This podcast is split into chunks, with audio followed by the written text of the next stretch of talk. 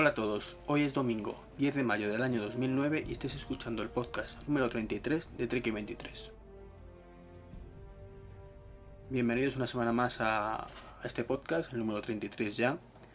Eh, antes de empezar eh, a entrar en materia, os diré que tengo que daros las gracias realmente a todos los que descargasteis, sobre todo el podcast anterior, el número 32, porque ha sido un éxito total de descargas y de críticas positivas. Evidentemente todo se debe a los invitados tengo, asumido y clarísimo que, en este caso el meritor de ellos, de Mitch y de, y de Milcar, que tuvieron a bien estar aquí acompañándome en la grabación. Y bueno, pues se lo agradezco en el alma, igual que a todos vosotros que habéis hecho posible llegar a esas cifras. No es algo para presumir tampoco, pero porque entre otras cosas es una ínfima parte de los que tienen o de las cifras de descarga de otros muchísimos podcasts. Pero los que llevéis conmigo escuchando desde el principio de mis podcasts, pues sabéis que yo ya daba palmas con las orejas cuando apenas tenía 20 descargas, con lo cual os podéis imaginar que llegar a 200 en un, en un único podcast, pues es algo de lo que me siento muy, muy feliz. En cuanto ya a este podcast concreto, pues es un plin diferente a, a lo que estamos acostumbrados a ver aquí o a escuchar aquí. Eh, sabéis que esto es un podcast muy típicamente maquero, aunque intento evitarlo, pero voy a cambiar un poquito de registro y voy a, he invitado en esta ocasión a alguien que es totalmente opuesto, muy Windowsero.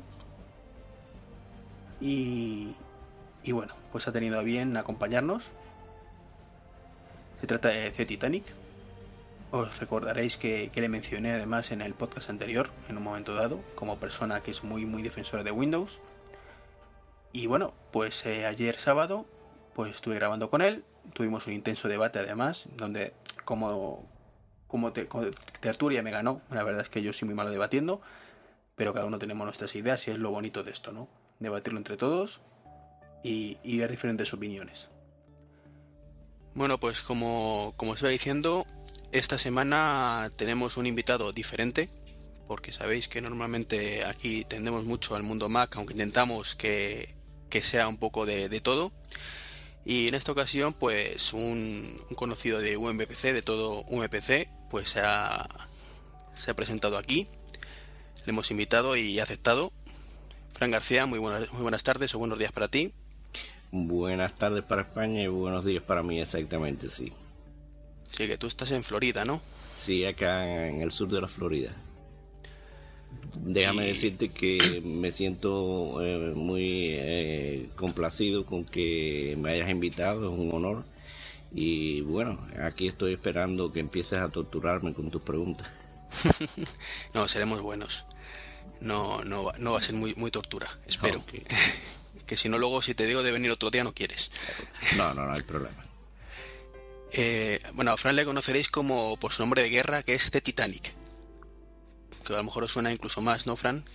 Sí, eh, aquí yo estoy acostumbrado a que me digan sí, sí Titanic o CT. Los, los americanos cuando ven un nombre así extraño tratan de, de, ponerlo lo más corto posible y entonces muchos lo que dicen es CT, no, no dicen sí Titanic.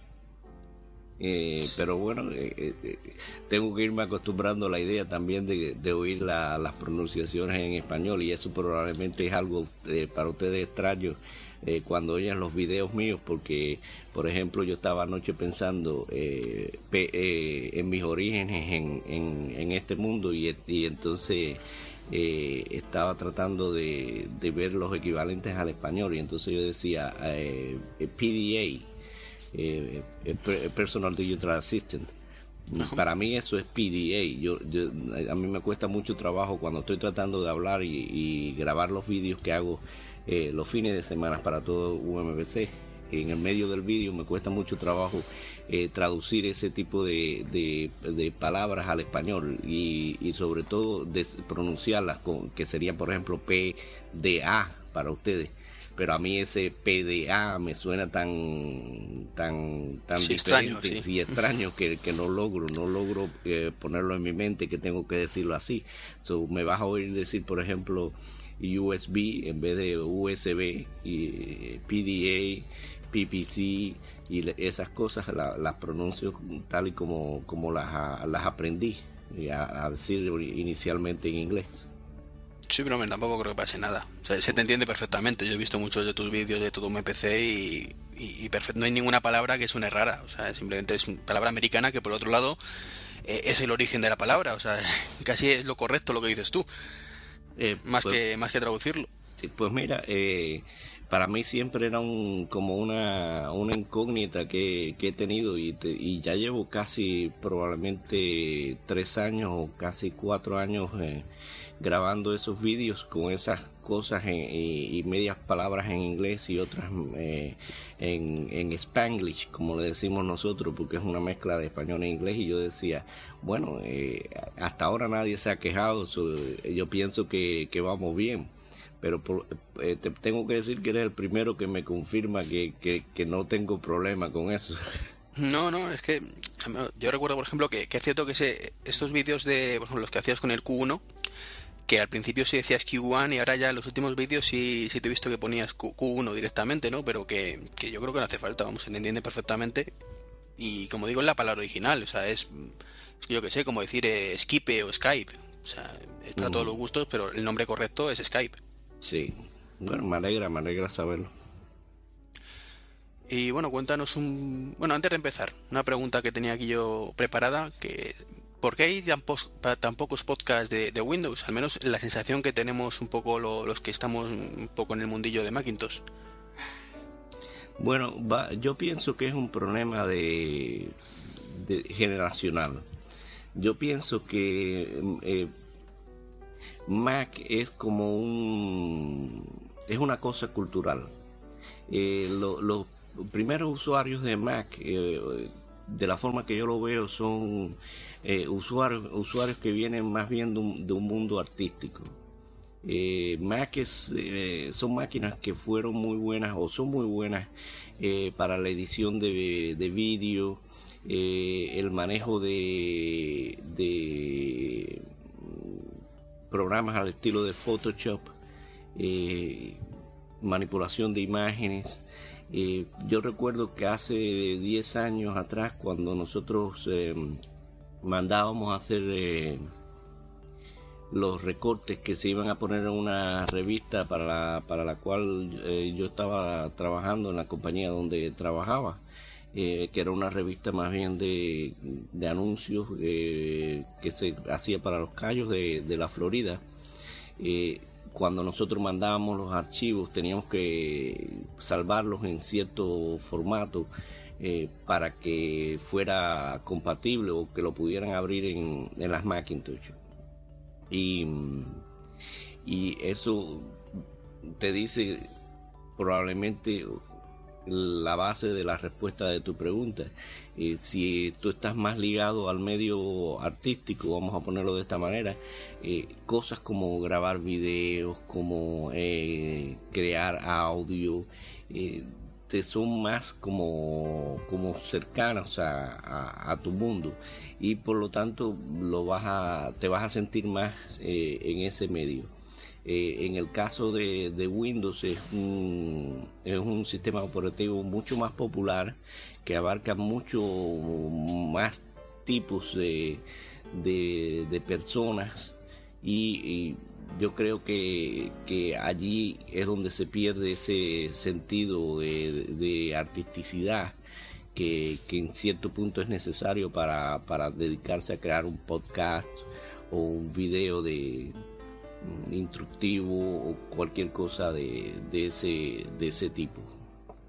yo creo que probablemente por eso es que se vean menos podcasts en, Windows que, que, en el mundo de ustedes. Eh, pero aún así hay muchas páginas mm, de tablet PC que, que tienen muy buenos podcasts. Me viene a la mente, la, a la mente JK, JK Room y me viene a la mente Garaby Mobile. Eh, son dos páginas dedicadas a, a las tablets PC y ellos tienen muy buenos eh, podcasts, sobre todo J.K. on the Room. Pero again, sí, eh, otra vez, me perdonan que a veces se me vayan algunas palabras en inglés. No, no te preocupes, hombre. en el caso, por ejemplo, de J.K. on the Room, eh, son personas que, se, que aunque son incluso eh, MVP o Microsoft Valuable Professional, ellos fueron mucho más abiertos y mm, incluso entre sus máquinas son personas que tienen varias varias máquinas y trabajan lo mismo con una con las otras tienen en, Macintosh y, yo estoy casi convencido que, los podcasts lo, hacen desde la, de las Macintosh. Eso es una cosa muy común verla eh, en, este mundo donde nos movemos eh, nosotros, ¿no? Eh, son muy pocas las personas que, tienen una sola máquina y que, que, hacen todo en una sola máquina. Muchos de ellos tienen varias máquinas y simplemente lo que hacen es que hacen en cada máquina lo que mejor hace esa máquina. Que sería hasta cierto punto lo correcto si, si tuviéramos los bolsillos bastante grandes, ¿no? Como sí, estaría bien. sí, como para poder pagarnos todo lo que, lo que querramos, ¿no? Eh, yo en mi caso no, no soy tan promiscuo, vamos a ponerlo de esta manera, teniendo muchas máquinas, aunque las tengo, yo tengo eh, ahora actualmente como tres máquinas. Y, hago algunos trabajos en algunas en específico y otras en, otras pero yo soy más, eh, me gusta, cuando compro una máquina le, trato de, tirarle todo hacia esa máquina y la última que uso como mi caballo de, guerra es el, el Fujitsu P1610 y por lo general trato de hacerlo todo todo en ella. Cuando siento que algo no, no va bien, por supuesto brinco a cualquiera de las otras máquinas. Que no, no tengo ninguna de Apple eh, para contestarte la pregunta antes de, antes de que venga. Yo sé que los otros días en el, foro hice un chiste diciendo que probablemente mis videos de fines de, de semana se grababan en un Apple, pero no, no, no tengo ningún Apple en estos momentos. ¿Y cuándo tienes intención de tenerla? Adelantándonos a otra pregunta que teníamos por ahí. Bueno, mira. Eh, yo te he visto últimamente, o sea, eh, la sensación que tengo por lo que he leído tuyo, pero que te haya interrumpido en el foro, mm en el foro de todo MPC, es que últimamente, como, o sea, tú eres muy, muy fan de, Microsoft. De hecho, si no me equivoco, eres MPV, tú también, ¿verdad? ¿No? y, y tú eres defensor a muerte del Windows. bueno, mira, vamos a ponerlo de, de esta manera. Cuando hace yo llevo siendo eh, Microsoft uh, Most Valuable Professional eh, los últimos dos años una de las cosas que, me chocaba a mí o eh, en el momento en que tenía que tomar la decisión si aceptar el reconocimiento de Microsoft eh, de ser o no ser eh, MVP, que es como le decimos nosotros cortos, em, era el, que yo siempre me categorizaba como una, un crítico de, de Microsoft no, no era, yo no me veía a mí mismo como un fan de, Microsoft, sino como un crítico de, Microsoft. Y em, yo pensaba que si aceptaba el, galardón mm, me iba a tener que callar eh, mis críticas.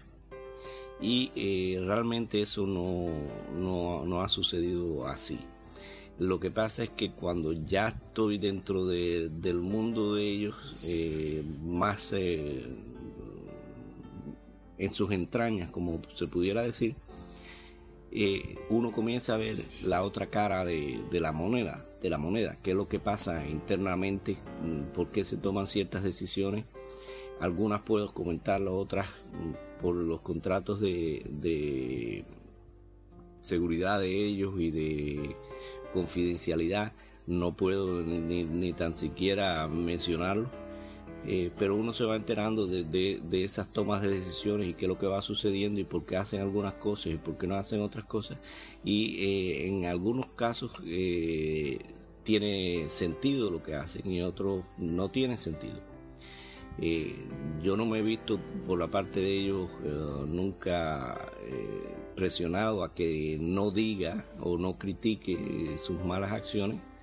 En, ocasiones cuando critico me dicen, me llaman y me dicen eh, la respuesta de, mis críticas o tratan de explicarlas. Por lo general cuando yo los critico, los, los critico en los puntos donde no tienen nada que decir, por lo tanto nunca me dicen nada ¿comprende? Eh, en el caso de, Macintosh, porque a mí se me ve como, como un crítico de, Macintosh? Bueno, em, aparte de que, de que es un tema polémico y es un tema eh, que da tráfico, vamos a ponerlo de esta manera. Recuerda que, yo trabajo en, en todo UMPC para generar un, tráfico, no para entretener a la gente. Eh, yo soy como un lo que llaman aquí un entertainer. Eh, eso no lo puedes quitar, eso no se puede ocultar tampoco. Y, yo sé que pues, probablemente los que me oigan entonces empiecen a dar el grito en el cielo. No, pero nosotros pensamos que tú eres una persona seria y vamos a oírte las noticias y vamos a leerte las noticias pensando que tú eres una persona seria. Sí, pero es que eh, ese trabajo de, periodista de todas maneras es, tú eres un entertainer. Si tú no haces noticias que a la gente le interese, la gente simplemente no te van a leer. Tú, o sea, lo haces por picar, ¿no? Lo que se llama como por picar un poquito a la gente a, la polémica para, para, que salte un poco la liebre, ¿no? Exacto. Eh, tú tienes que atraer a la gente y hacerlos hablar y hacerlos discutir eh, los temas que a ellos les interesa. Y, y, y, yo aprendo de, esa, de esas discusiones. Vamos a ponerlo así de esta manera. No, no, tú no puedes llegar y esperar eh, conocer la verdad de, cualquier cosa si tú, si tú no oyes a la otra parte. Tú puedes llegar y, decir, ese carro es feo, pero si tú no oyes eh, la, la, otra parte de la gente que lo encuentran bonito, tú no vas nunca a saber si ese carro es bueno o malo. Tú tienes una opinión, es feo, y eso nadie te lo puede quitar. Pero el, carro es un conjunto de cualidades y el que sea feo es simplemente una de ellas. La gente que lo encuentran bonito lo tienen que encontrar bonito por las otras cualidades que tiene ese carro. Entonces, si tú no oyes a esa gente, nunca vas a aprender. Y yo he aprendido mucho de las discusiones con, con los usuarios de Apple en el foro. ¿Qué, no me gusta de esas, de, esas discusiones? Eh, bueno, mira, no, a mí no me gusta que, se vuelven muy apasionadas en, muchos, eh, en muchas ocasiones. Y yo trato de, moderarlas y tratar de que, no lleguen a ese, a ese punto. Eh, eso es algo que lo diferencian a los usuarios Mac, a los usuarios Windows. probablemente los usuarios Windows ya se han acostumbrado a las críticas constantes a, Microsoft y por lo tanto no, no se sienten eh, ofendidos cuando, cuando se le critica a Microsoft y por lo tanto ni, ni se toman el trabajo de defenderlo. Eh, también tienes que pensar que psicológicamente muchos de ellos probablemente le pasa lo mismo que a mí. Como te decía al principio, yo, yo me pensaba al principio, yo me, me consideraba siempre como un crítico de Microsoft So, si alguien criticaba a Microsoft, simplemente estaba en el mismo bando que yo. ¿Me entiendes?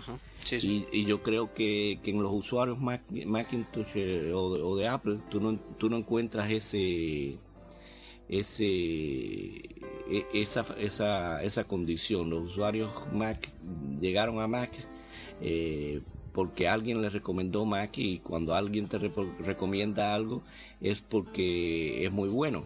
So, ¿cómo, ¿cómo vas a permitir que te lo critiquen? Mm, en eso tengo que discrepar contigo. Porque además como, como usuario de Mac te lo puedo decir con total conocimiento. Y es que el usuario más crítico que hay con Mac es el usuario de Mac. De verdad. Sí, pero, pero ahí, eh, ahí yo te doy la razón. El usuario más crítico de Mac es el usuario Mac. Pero en un círculo Mac si tú, si tú sacas ese usuario Mac y lo pones en el contexto de, de todo UMPC como lo tenemos nosotros, donde es una máquina, eh, mejor dicho, una página eh, puramente Windows, automáticamente se ponen a la defensiva y no admiten crítica alguna es, algo, algo interesante. sí, sí, es cierto. Además te recordarás que, yo tuve un comentario de esos que te dije ya, eh, pero entiende que es que estamos en territorio enemigo. Exactamente, ustedes lo ven exactamente como un territorio eh, enemigo. De pero aparte de eso... De no, dime, dime. Sí, sigue, sigue. No, sigue si tú, perdona, que nos estamos aquí los dos diciendo sigue y no nos enteramos. Continúa por favor. De, todas maneras, no eh, nos estamos yendo un poco de, la pregunta. La pregunta es, de, o, me imagino yo que tú me la estabas haciendo en el sentido, ¿qué pienso yo exactamente de, de, de Mackie y, si, si, realmente soy un enemigo a, a muerte de, Apple? Bueno, mira, a mí no me gusta eh, la política de Apple. No me gusta eh, la política cerrada con ellos pienso que, no, es, eh, no es más bien una política mm, para mantener una, un nivel de calidad, simplemente es una política para mantener un nivel de precios eh, demasiado altos para, para, el nivel medio de cualquier eh, ciudadano de este país o cualquier otro país y pienso que es un medio de, explotación que están usando ellos. No, no tiene sentido en absoluto mantener ese, ese, esa exclusividad de hardware donde ellos son los únicos que pueden fabricar el hardware para el sistema operativo de ellos. Claro, que eh, entonces entraríamos en muchos otros debates. O micro, eh, ¿cómo se llama? Sí, pero eso es lo que garantiza que, que, que Apple tenga un sistema operativo mucho más estable que, Windows. Bueno, sí, eh, eh, ustedes pudieran alegar eso y entonces yo tendría que alegar, bueno, entonces yo valoraría más Windows porque como es un sistema operativo tan amplio y tan abierto y ocupa tanto hardware, la, cantidad de trabajo que, que, han tenido que poner Microsoft para lograr que su sistema operativo eh, sea estable es nada comparado con Apple. Apple simplemente se han sentado a echarse fresco donde ustedes saben y, a crear un sistema operativo de niños. No, pero date cuenta, eh, es cierto, si eso es algo que siempre he dicho, eh, Microsoft tiene muchísimo mérito con, con, el trabajo que ha hecho en ese aspecto. O sea, hacer un sistema operativo capaz de funcionar en cualquier máquina tiene muchísimo mérito. O sea, eso yo creo que nadie se lo quita. Pero yo como usuario, yo quiero que mi ordenador funcione bien. No sé si me entienden. No me interesa, me da igual que el del vecino también funcione bien. Yo lo que quiero es que el mío funcione bien. Entonces, si mi, software no es compatible con el suyo, pues me da igual. Yo quiero que el mío funcione bien. No sé si me, me estás entendiendo. Sí, sí, pero fíjate, fíjate lo que te voy a decir. Eh, el usuario medio de, de Microsoft eh, vamos a poner el 80% de ellos no, no tienen problemas con, con los eh, ordenadores. Ellos compran un ordenador que van a la tienda, digamos un Dell, un HP, eh, esos ordenadores están súper probados, le pusieron los drivers que, que específicamente llevan esos ordenadores, todo está como bien engranado y por lo general esa gente nunca tiene problemas. Los problemas empiezan a surgir con otro tipo de usuario. Eh, empieza a surgir con el usuario que que es como nosotros, es el, el, otro 20%, donde cogen una máquina y entonces no se sienten satisfechos con la máquina que compraron y entonces le agregan un hard drive externo que viene de un fabricante chino que, que le puso un driver que, que, nunca lo probaron en Mac, ¿cómo se llama? En, Microsoft, o que no le llegaron y lo certificaron propiamente. Después llegan y entonces dicen, ah, no, pero la gráfica no, no es la que yo esperaba, y entonces le quitan eh, la tarjeta gráfica que trajo esa máquina y le pusieron otra tarjeta gráfica que nunca fue probada con ese conjunto de hardware que traía esa máquina. Fue probada simplemente por el fabricante en condiciones ideales y con un, con un driver eh, que hizo ese fabricante para esas condiciones ideales de, de, esa máquina de test que tenía él, pero nunca con la máquina que tenía el usuario. Sí, en eso te entiendo. Lo que pasa entonces, es que... entonces las cosas se empiezan a, complicar y ese usuario, ese usuario es el que tú encuentras en el foro. Tú, por ejemplo, no vas a encontrar a mi abuela en el foro. Y ella, no, pero, si ella tiene una máquina, ella no, no critica esa máquina. Esa máquina para ella hace todas sus funciones. Yo, conozco a mucha gente que está dentro del 80% restante y también se quejan ¿eh? de que esto me va muy lento, de que tengo que, no, no tiene que formatearlo porque al final me lo encargan a mí, porque es lo típico, yo soy el típico amigo informático que todo el mundo tiene, ¿no? Sí. Que o su primo tal, que le formatee el ordenador cada seis meses o cada año y, son usuarios de ese 80% que se han comprado además a lo mejor un portátil de marca HP o Samsung está todo con sus drivers originales, pero que están hartos de, lo mal que le va el sistema, de que a los seis meses, o sea, se lo instalas, al principio va muy bien, pero a los seis meses empieza a irle mal. Bueno, mira, también hay otra cosa que, que, que tú no, no, mencionaste ahí, yo pensé que lo, que lo ibas a decir, pero por lo general lo que de ese 80 otro, otro por ciento que yo digo que, que, que son los menos críticos, cuando critican y dicen que la máquina va lenta, es porque compran una máquina que, que cogió HP y le puso 20.000 crapware. Y entonces todo ese crapware eh, toma su, su por ciento en el rendimiento de la, de la máquina. Así que es, es, muy complejo el, el, el, el, tratar de criticar a una u otra compañía o poner a, a, eh, a compararlas. Yo, yo pienso que, que desde Windows 2000, eh, desde Windows 2000, Microsoft ha hecho un trabajo muy bueno en la estabilidad de, de, sus máquinas. O, vamos a poner en la estabilidad de su sistema operativo en cualquier máquina. Y, y, yo nunca tuve problemas con Windows 2000. Yo, yo mantenía mi máquina con Windows 2000 por años, por años, y, y, en, y, en, la compañía donde estoy trabajando, eh, todavía me queda como un 20% de máquinas que todavía tienen Windows 2000, y era un sistema muy eh, estable. Después pusimos eh, Windows XP, y Windows XP también es un sistema operativo muy, muy, muy estable. So, ¿Cuáles son los sistemas operativos inestables que, que yo considero no no en Microsoft? bueno, perdón. Tenemos Windows 98, Windows 98. Windows 98 hasta que no llegó hasta el a la segunda edición no se convirtió en, algo que pudiera considerarse medianamente estable. Eh, Windows Millennium que, que pasó y como una brisa desapareció enseguida. Eh, pero lo que desde que Microsoft Microsoft tomó la decisión de, basar sus su, sistemas operativos en lo que es el, el, el, el, corner o el root de, de Windows eh, NT o NT, los mayores problemas de estabilidad de Microsoft eh, desaparecieron. Sin embargo, yo sigo oyendo a la gente hablar de, estabilidad y de estabilidad y de estabilidad. Y, yo me quedo pensando, ¿será que yo soy un marciano o vengo de otro mundo? Porque yo en mis máquinas no veo una, lo que nosotros le llamamos blue screen, una pantalla azul desde que yo no sé, desde la, desde la guerra de independencia de aquí de las 13 colonias no, te, iba a decir antes que, mucha gente... Yo no lo comprendo cuando ustedes dicen, oh, Apple es más estable que Microsoft.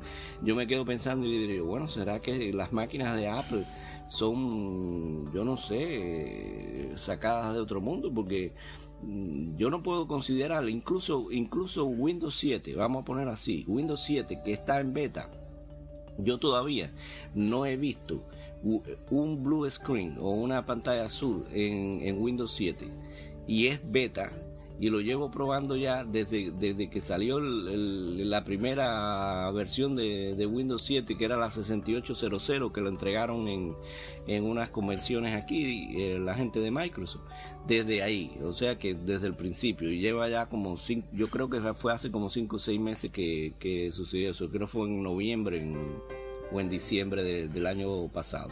Entonces, ¿de qué, ¿de qué estabilidad hablan ustedes? Yo no entiendo. ¿Me entienden?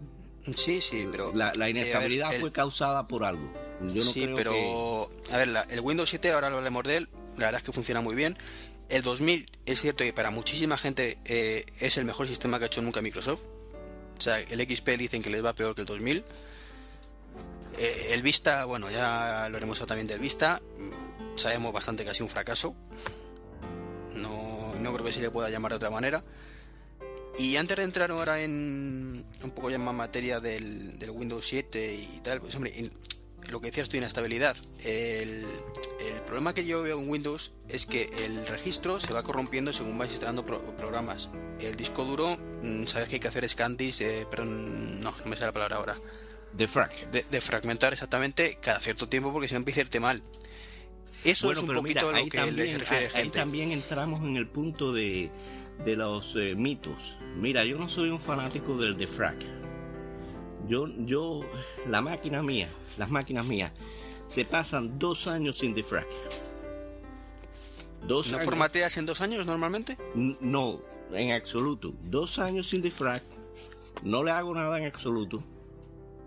Y, y están ahí. Y yo no le siento ningún problema. So, el defrag es, un, es una cosa eh, que, según eh, los eh, discos duros, evolucionaron y se hicieron más rápido. Las, los problemas que, que- que vienen del defrag se comenzaron a, a ser eh, menores. Vamos a poner que el mayor problema de defrag es, es rendimiento.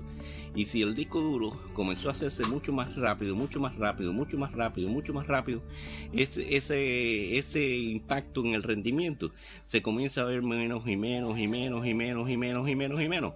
Es como si tú me dijeras ahora que tú vas a tener problemas de rendimiento por no defragmentar un SSD o un disco duro o un ¿cómo se llama? un solid state disk.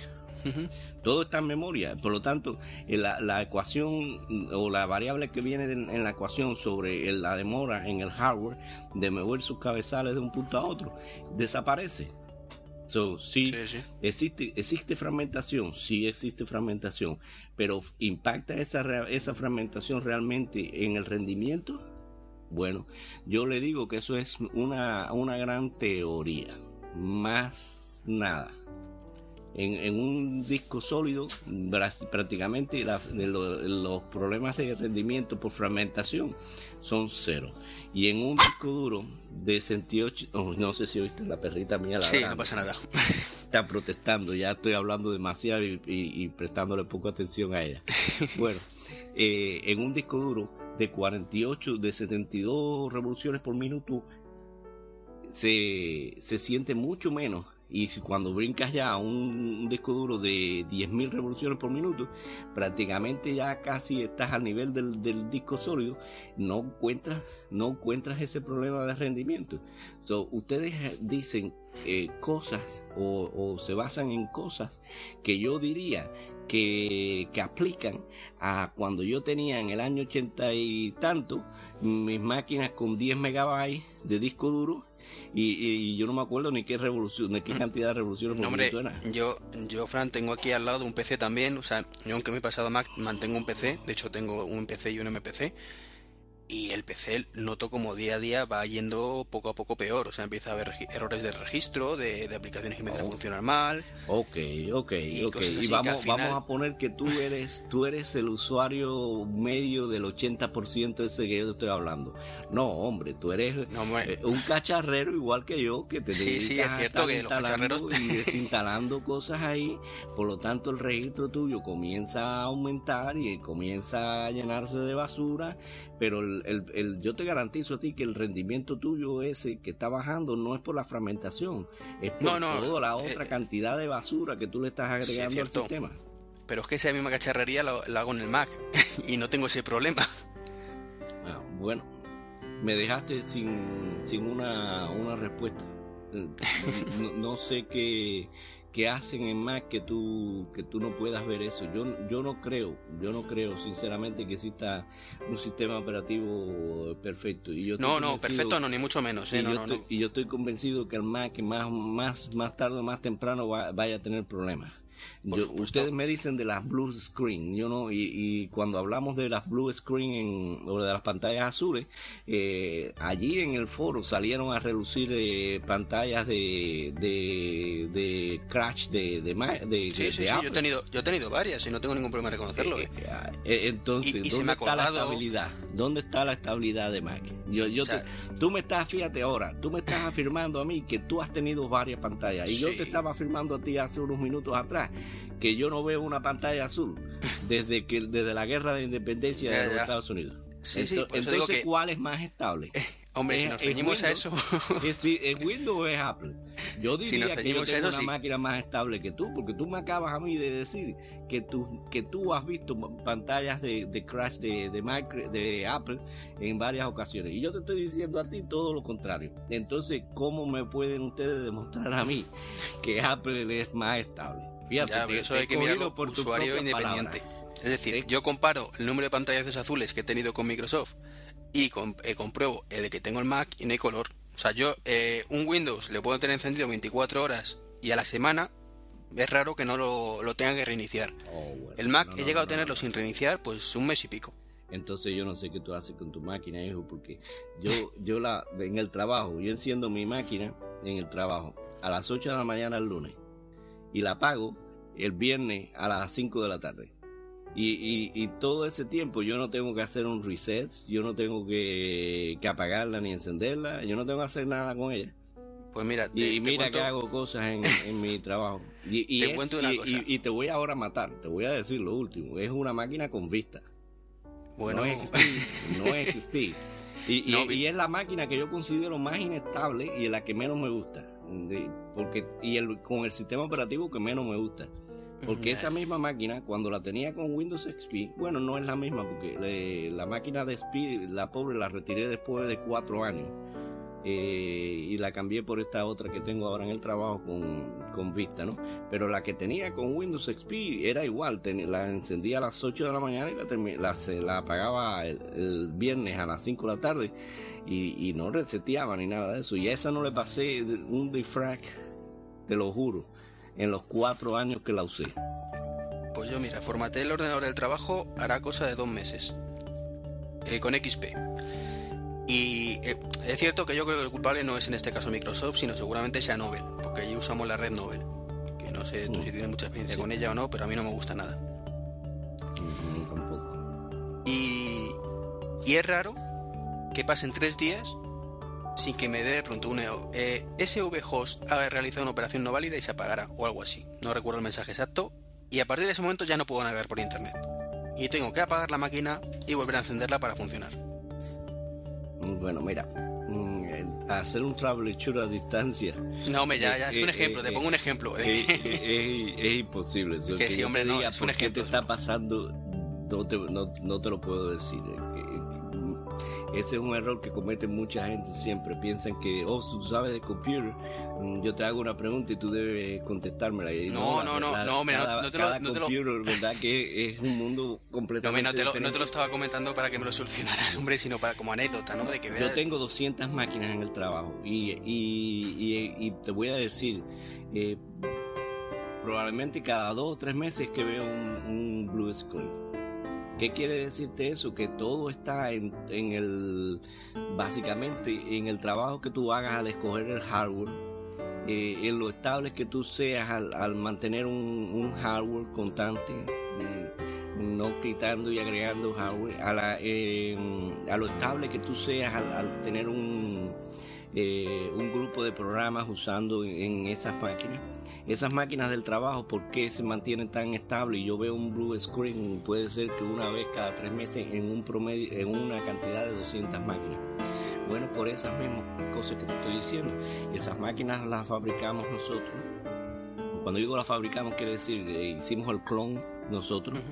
Eh, buscamos el hardware que, nosotros queríamos para ella.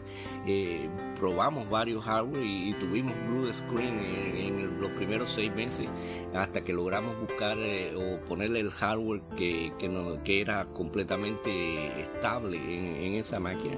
Después la hemos mantenido con Windows 2000 y Windows XP y la hemos mantenido con, con una, la serie de programas que ellos necesitan para, para trabajar no les permitimos que, se instale nada que no sea otra cosa que los programas que, necesitan ellos para trabajar. lo tenemos bastante restricto.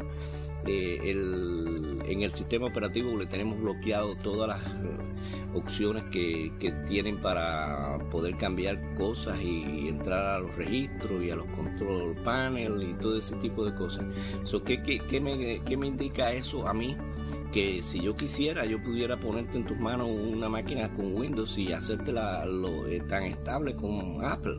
El problema de la inestabilidad no viene de, la máquina, no viene del sistema operativo. El, problema de inestabilidad viene de los hábitos del usuario.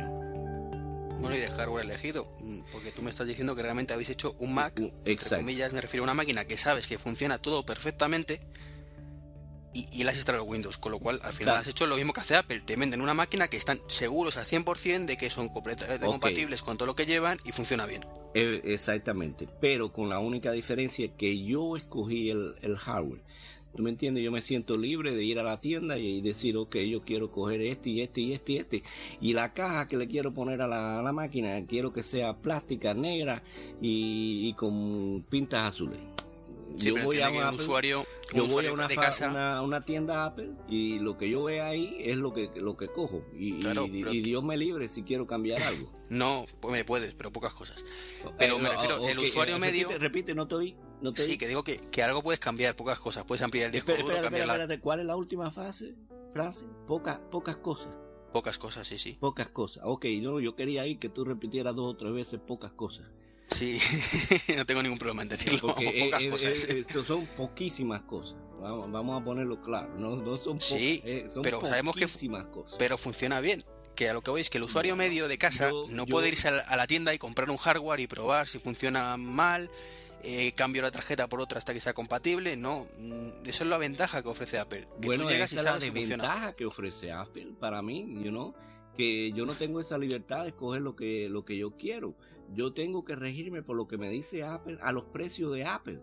Esa es la otra cosa. Además de que tienen un una poquísima cosa que yo puedo escoger de, lo que, de lo que quisiera cambiar, después me veo obligado a pagarle los precios astronómicos por esas poquísimas cosas que puedo cambiar.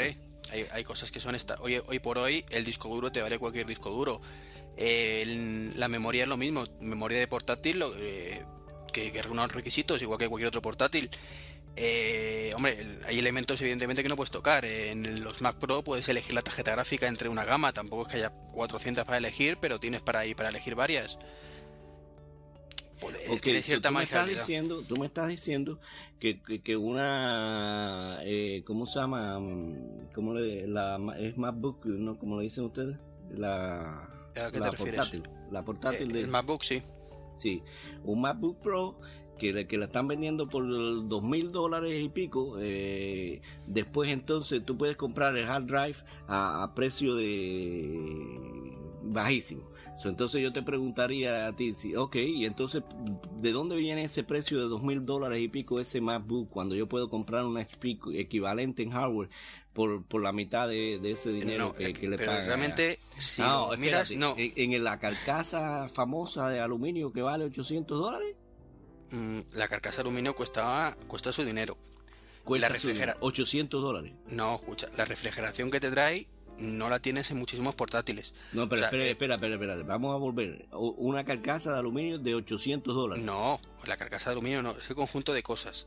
Los ventiladores que lleva, la calidad de los componentes, el teclado. No, hombre, eh, vamos a coger una Macintosh y la vamos a abrir y vamos a ver el motherboard y te vas a dar cuenta que todo hecho están en Taiwán.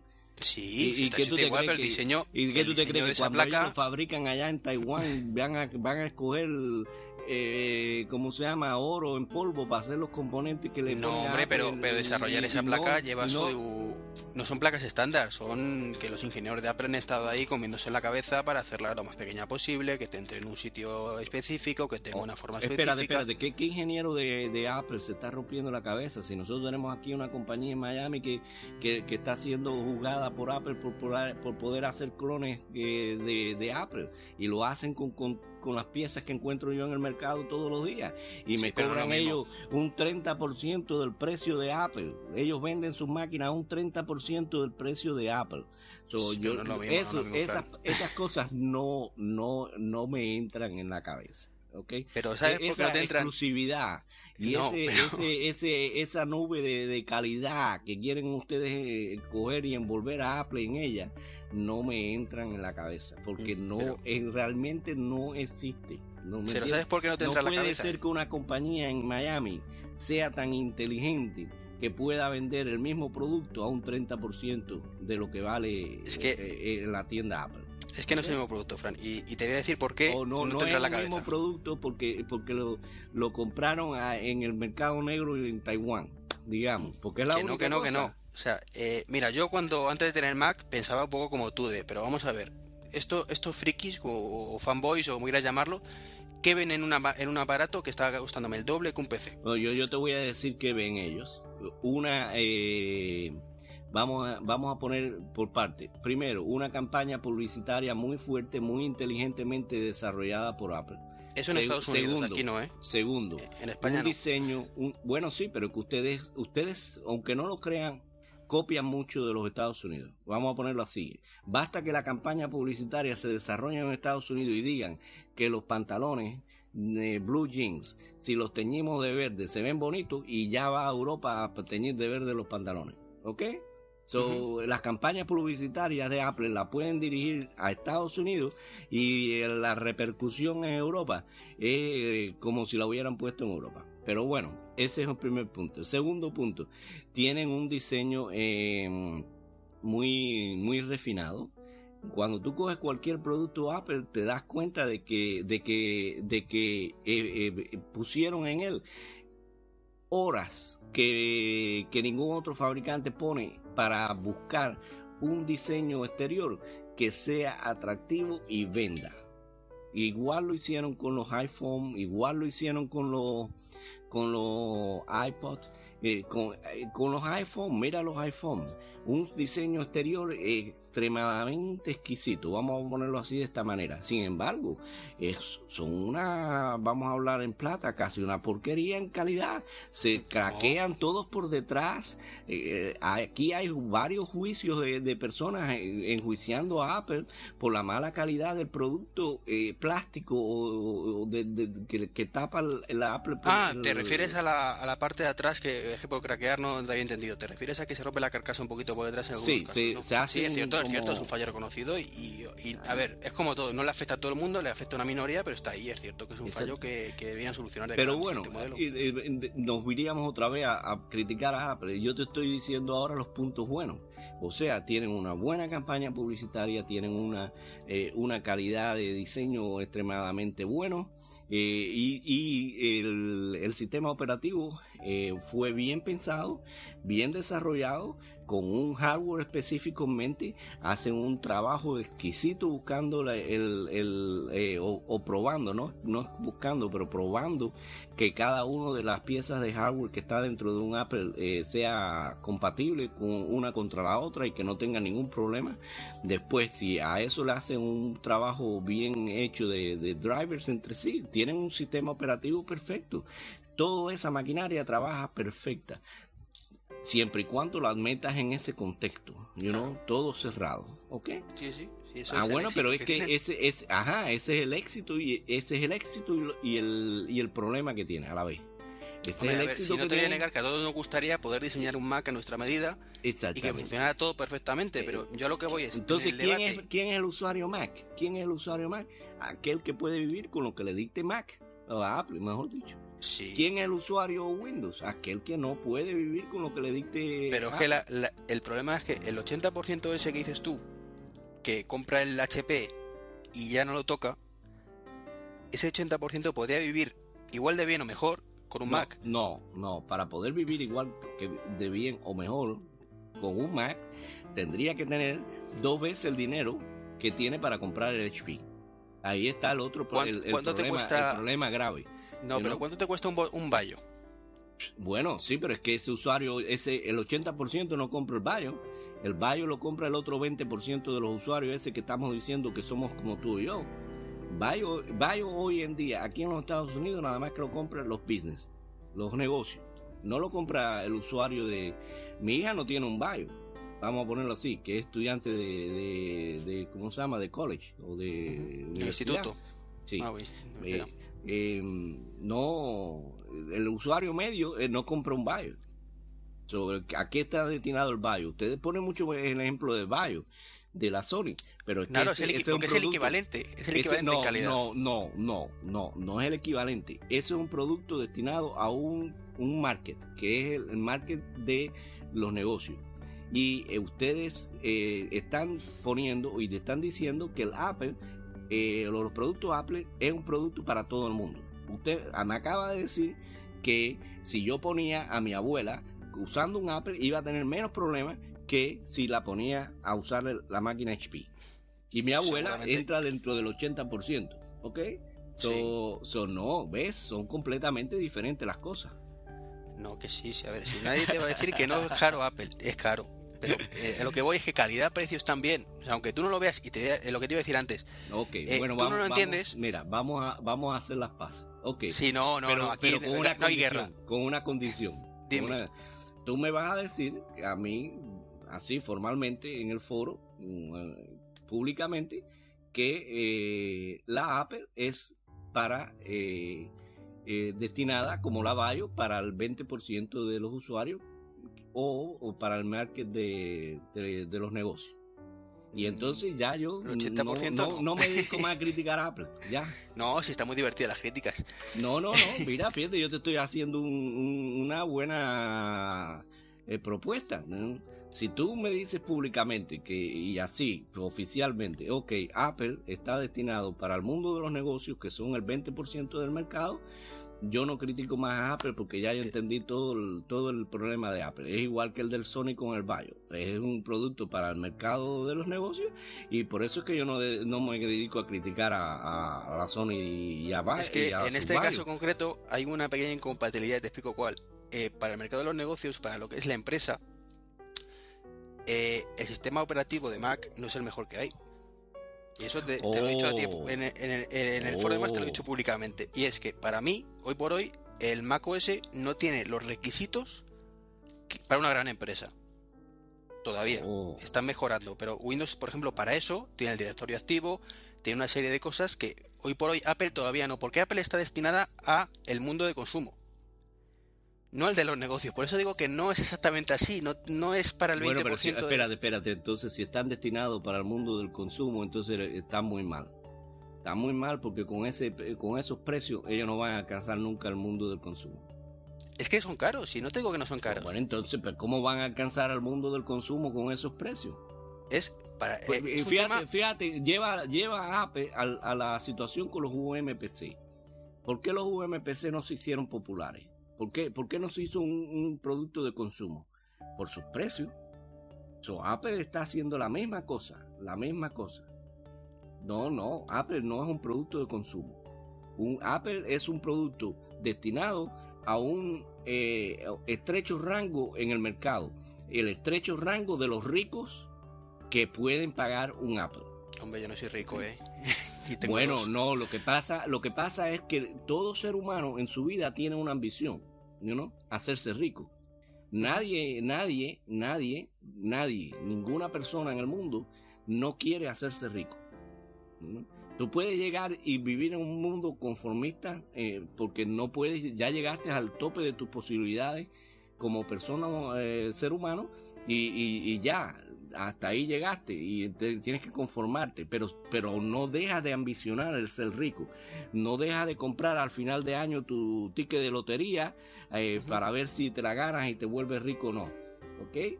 So, como, como persona media, tú tienes esas ambiciones y entonces tú tratas de hacer el máximo por comprarte un producto muchas veces que está por encima de tus posibilidades y reúnes tu dinerito y guardas tu dinerito y acabas comprándote el Apple que tanto ambicionaste porque es un producto de la élite. ¿Ok? No, e, ese, ese, es la élite. Esa es la realidad. Es, es como tú ves las personas, ¿no? Y los, ves los videos estos últimos de Windows, ¿no? De, que, donde los, muchachos te dicen Apple School. Ok, sí, ¿por qué Apple School?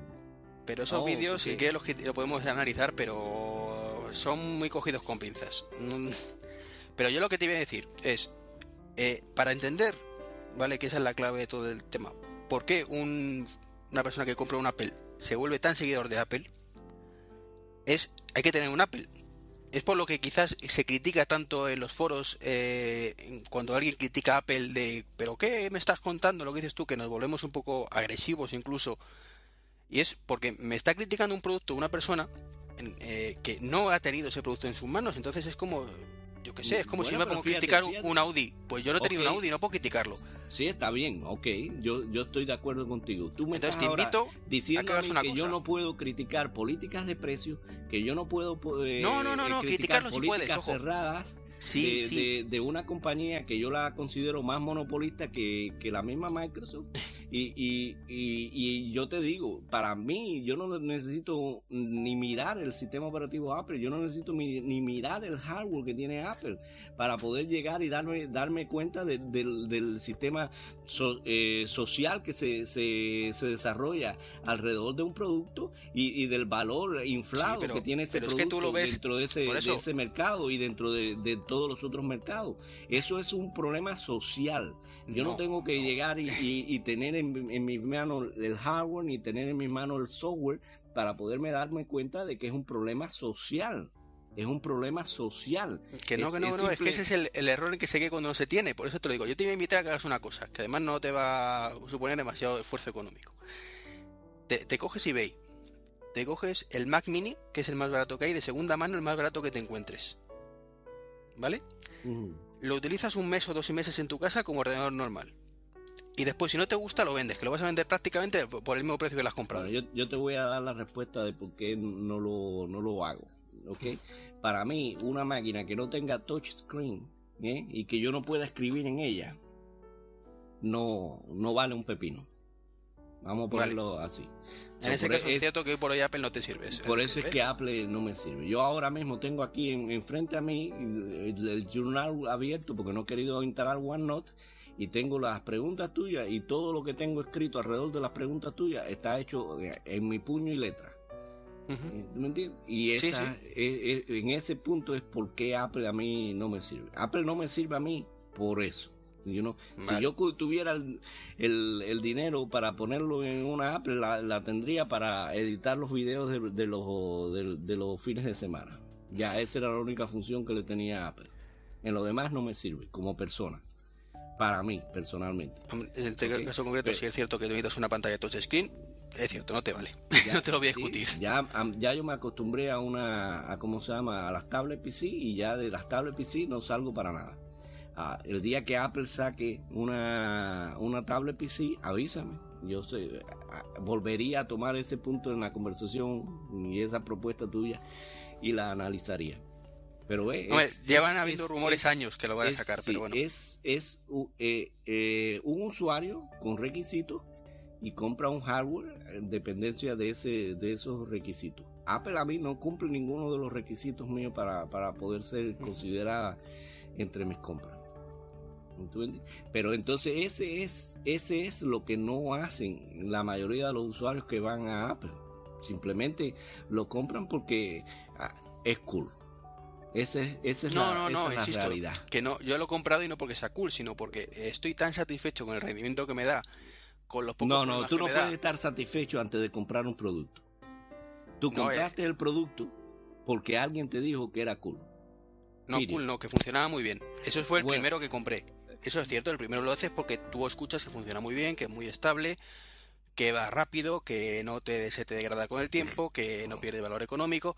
Entonces, es cierto que la primera vez que compras algo que no has tenido, te la juegas un poco por la opinión que puedas leer. Pero una vez que la has tenido, este en mi caso concreto, yo he, comprobado que efectivamente, en mi caso concreto, que cada uno es un mundo, efectivamente, y tú requieres una serie de requisitos que no hay ningún Mac hoy por hoy que te lo pueda ofrecer. Pero eh, eh, para lo que yo necesito, mm, me vale, mm, estoy súper satisfecho con ello. Veo que en mi caso concreto tengo un Windows al lado y un Mac aquí Mm, y, siendo el mismo usuario, uno me funciona mucho peor que el otro, sin llegar a ser perfecto, insisto, yo no voy a decirte nunca que el Mac no se cuelga, se ha colgado pocas veces, muy pocas, pero se cuelga. Pantallazos no azules, aquí se llama de otra forma, se llama eh, kernel panic. Lo mismo, pocos, pero ocurre. Pero, ¿qué pasa? Que estoy tan contento con el Mac que yo cuando me he ido a comprar un portátil, me he comprado un Mac, un MacBook, y ahí sí lo hago porque no porque sea cool o me lo haya dicho alguien, sino porque yo tengo ya mi experiencia previa que me dice que es mucho mejor la experiencia que tengo con un MacBook que con un portátil. En este caso yo tenía un Samsung que lo vendí para, comprarme este. Y el Samsung me dio pocos problemas, pero en comparación con este, muchos más. Ok, bueno, vamos, vamos a hacer una cosa. Eh, ahora se suponía que yo volviera a replicarte para atrás no, era para terminarlo ya. lo, que vamos a hacer, lo que vamos a hacer es cuando tú edites, tú coges ahora toda esa respuesta última que tú hiciste ahí, le editas la parte donde dice Apple y entonces le pones Windows en esa parte y entonces dice, y esto es lo que dice Frank, ¿ok? Perfecto. Y así nos a ti te va bien, estupendo. Vamos a pasar a otro punto que además eh, estamos un poco pillados de tiempo, que tú tienes poco tiempo. Sí, exactamente. Eh, ¿Qué te impresiones tienes el Windows 7 respecto a, al Vista, por ejemplo? Bueno, vamos a, vamos a ponerlo en pocas palabras. Yo pienso que Windows 7 debería haber sido lo que fue Windows eh, Vista. En Windows Vista, básicamente, mi, mi opinión es que que se sentaron en una oficina, se, se aislaron en esa oficina, eh, en ese hardware que tienen ellos, que, que, que, es extremadamente bueno y por supuesto Vista en ese hardware trabaja completamente bien. Mira, yo tengo Vista en mi trabajo y, y, y yo no encuentro ningún problema Vista simplemente trabaja bien. Ah, pero ¿qué? Tiene 4 GB de RAM, es una dual core a no sé cuántos gigahertz y tiene un hard drive de no sé cuántas revoluciones por minuto y que, que, con 160 GB. O sea que Vista trabaja bien para aquella máquina que es eh, por encima de, de, la media de lo que tiene la gente actualmente en sus casas. Y eso fue lo que pasó a mi entender. Ellos diseñaron eh, el sistema por encima de las posibilidades de hardware. Period. Y, eh, cuando tú estás diseñando un sistema, y yo me recuerdo de mi, de mi época de, iniciales de, como programador, eh, cuando las máquinas trabajaban con un disco duro de 10, de 10 megabytes y, era 4, ¿cómo se llama? 4 gigahertz de, velocidad y, y estábamos, que, que contábamos las líneas de código que le poníamos a los programas para que trabajaran bien, porque si le poníamos una extra línea, ya los programas trabajaban lentísimo. Ese, ese tipo de práctica en la programación, de programar para, para la peor eh, condición de hardware, y de esa forma tú ibas a tener un programa que iba a trabajar en cualquier otro hardware y mucho mejor, se perdió eh, cuando se hizo Vista y por lo tanto el sistema operativo no salió acorde con, la media de, hardware en el mercado y, como consecuencia la mala prensa, los, problemas, la, lentitud, eh, coincide también con, un shift en el mercado donde por problemas económicos mundiales eh, las máquinas que, que, más se venden actualmente son las máquinas que que si a, si a mí hace un año, um, un año no, pero hace cinco años atrás me, decían que yo iba a estar, eh, eh, digamos, mm, eh, terminar siendo un fan de las UMPC, que, que son máquinas con un hardware, vamos a ponerlo de esta manera, hasta cierto punto limitado. Yo hubiera dicho, no, que va, más, más gigahertz, más esto, más lo otro pero el mercado hizo un shift, el mercado hizo un shift o un cambio hacia máquinas más eh, limitadas y máquinas más eh, portables y salieron los netbooks que son los que más se venden actualmente entre los portátiles y todo eso.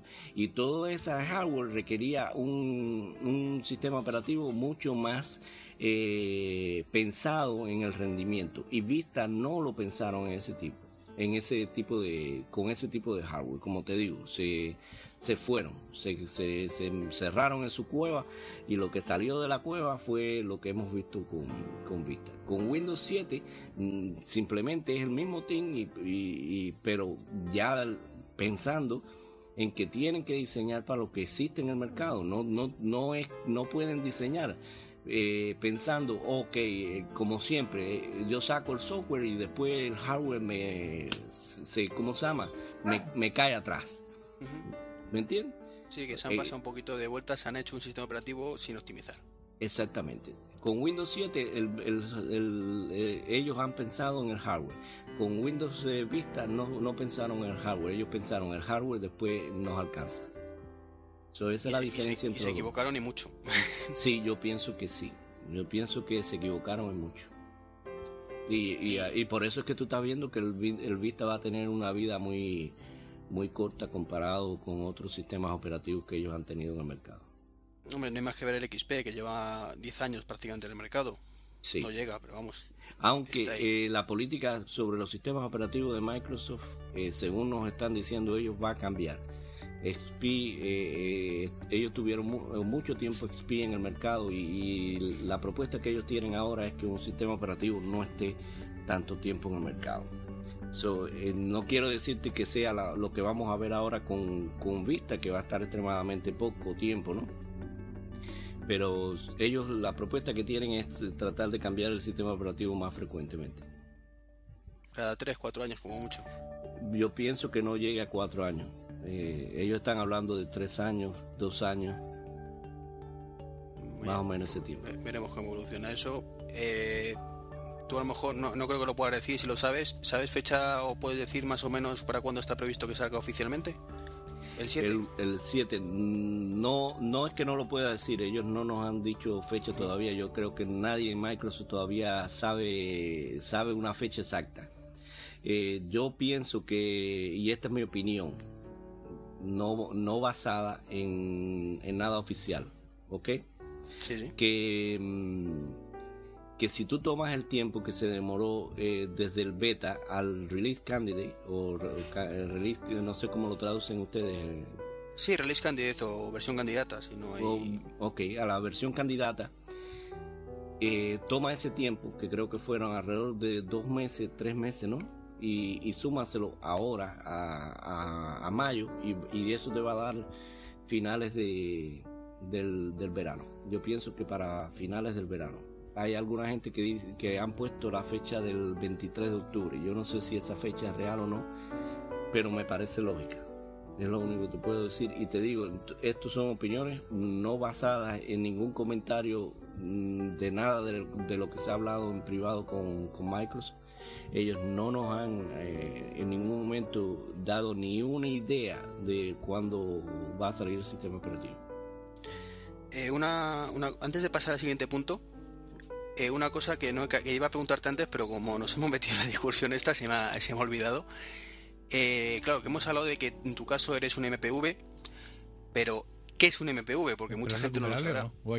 Bueno, eh, vamos a poner que, que, eso es como un galardón o una, una, un premio que le otorga Microsoft a, aquellas personas que de una manera u otra ellos estiman que han contribuido al, al, sistema, han contribuido a propagar eh, las características o las bondades del sistema Windows o que de alguna manera u otra por su trabajo en los foros, en los ambientes públicos, ellos consideran que han sido de, eh, ayuda a que Microsoft eh, sea lo que, lo que es. Vamos a ponerlo de esta manera. En el caso mío, digamos, eh, se, me otorgó por el trabajo en, mi blog personal, eh, propagando y ayudando a los usuarios de los UMPC. Muchos, muchos piensan que fue por el trabajo en todo UMPC, no, no fue por el trabajo en todo UMPC aunque en estos momentos eh, yo eh, estoy tratando siempre de que ellos me vean como la persona detrás de, todo UMPC y por la simple razón eh, de que es una página en España y yo trato de, o estoy tratando de siempre de que ellos vean que otros países como España son un baluarte importante en, en la, lo que es la, la computación. Eh, para mí España es uno de los países donde más, eh, por ejemplo en, mi trabajo con UMPC, donde más eh, rápido tomaron el, el, concepto de UMPC y lo aplicaron en, las diferentes industrias, como la textil, como la, en la agronomía, eh, y, en, los bomberos, eh, la policía. Eh, eso yo no lo he visto en, otro, en otros países y, y por las diferencias de lenguaje en los Estados Unidos se habla poco de, esa, de esos logros en, en España. Y me he centrado en los últimos años, en el, último año mío de trabajo como MVP, en mostrarles a ellos eh, que otros países hacen, hacen muchas cosas y incluso muchas veces mucho mejores que, las que se hacen aquí en los Estados Unidos. pero en, si para ser honesto, el, el galardón se, me otorgó por el trabajo dedicado a la eh, propagación y la, y la ayuda de los usuarios de UMPC en mi blog personal, que, que es en inglés, y yo no sé si tú lo conoces. Sí, no recuerdo el título, no sé qué tips, si no recuerdo mal, ¿no? Sí, UMPC Tips. Un MPC Tips. Ultramobile PC, sí, ultramobilepctips.com. Ah. Sí, he entrado alguna vez, sí. sí. Que además has compartido vídeos también. En, luego has vuelto a grabar encima el audio y, o, subtítulos en alguna ocasión. Sí. Em, volviendo al tema Windows 7, eh, has visto que la RC pues trae un modo que es modo XP. Sí. seguro lo, sabrás mejor que yo cómo funciona exactamente ese modo porque eh, las primeras capturas que vimos parecía que era como un virtual PC donde tenías que ejecutar un Windows bueno, metido. Bueno, mira, eh, yo estoy casi en el mismo punto que están ustedes. Se, se, habló y se ha dicho, pero no he tenido la, oportunidad de probarlo. No ni, ni sé dónde lo puedo bajar, o sea que estoy en, ese punto estoy mm, mm, tan perdido como, como lo están ustedes. Mi opinión personal, yo no sé mm, por qué exactamente están tratando de hacer eso. Eh, yo pienso que será más bien para la, para la industria. Eh, es un movimiento más bien para la industria porque realmente para el usuario medio en la casa no, no, no le veo tan, tanta utilidad.